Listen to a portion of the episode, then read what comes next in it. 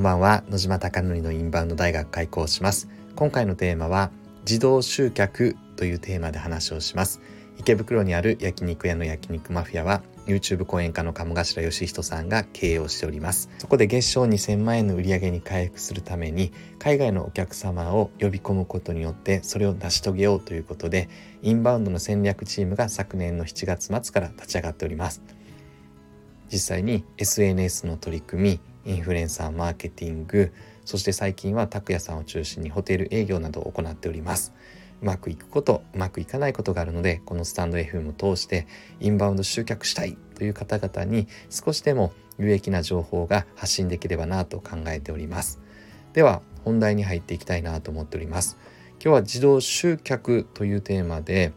今ですね Google マップで4.8の評価を取れば自動で集客できるという統計データが出ているそうです。これは拓也さんが読んだ本からですね4.8と書いてあったのでじゃあそれを基準に焼肉マフィアも4.8にしようということで取り組んでいて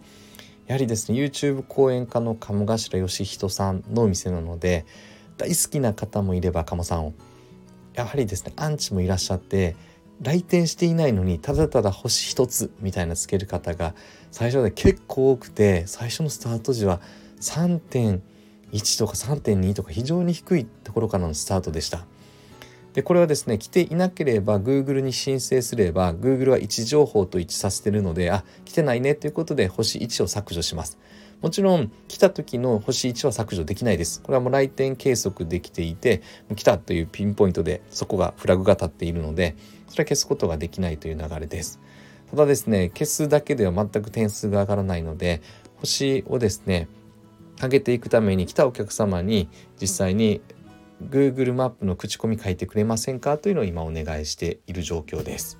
でそのお願いしている状況でずっと Google の口コミの目標を持ちながらですねどれぐらいの件数取ればどうなのかな。例えば5月12日時点の現在だと737件で星4.4なので星4.8までに必要な星5の口コミ数は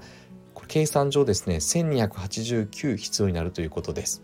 では毎月100件ぐらいの星5が獲得できたと仮定すると1年ぐらいかかるよねだったりとかっていうことを逆算しながらではどういうふうな戦略戦術でいくのかということをやっております。かなりですね数字的にこの部分は詰めていてですねでその理由は何かというと4.1とか2ぐらいを超えてから徐々にお客様海外のお客様もそれを見て来店してくれる方々が増えてきてですねあインバウンドってかなり Google マップ強いんだなっていうのを体感値的には最近持ちつつあります。なのでこれが4.8いくとですね本当に自動集客になるんじゃないかなということで最初はですねこれって統計データを出しづらいよなと思いながらどういうふうに数値化してるのかなっていうのが分からなかったので書籍の本の話だけなので実際に、まあ、正直それが運用してみてどうなのかなっていうことはやってみないと分からないっていうことは、えー、十分ありましたが今やりながらですねその比率が変わってきているのでちょっとこの後高橋さんに今連絡をしてですね、えっと、流入経路来店経路を出してみましょうということで今までは基本的には SNS のインスタグラムが圧倒的に強かったのですが最近ですね徐々にウェブ検索でも来店してくれてたりとか和牛ジャパンとかで来店したよって方もいれば Google マップから来店してる方もいるのでしっかりこの流入経路を追っていきたいなと思うので先ほど拓也さんにお願いしました。また皆さんには共有できればなと思っておりますが自動集客 Google マップ4.8というのはですね結構個人的に今の体感値的には真実に近しいのではないかなと思っているのでここは本当にですね日々働いてるステージパフォーマースタッフがスタッフのことステージパフォーマーと焼肉マフィアでは呼んでいるのですがステージパフォーマーが一生懸命ですね努力してですねこれは一朝一夜ではできないことなので毎日毎日毎日取り組んでいることが少しずつ結果に出るというめちゃくちゃ素晴らしいことだなと思っているので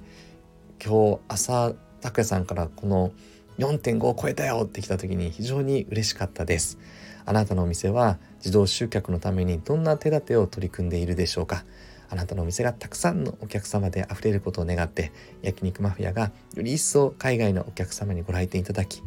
笑顔あふれて日本最高だったよって言っていただけるようなお店を目指してこれからも日々取り組んでいこうと思っております。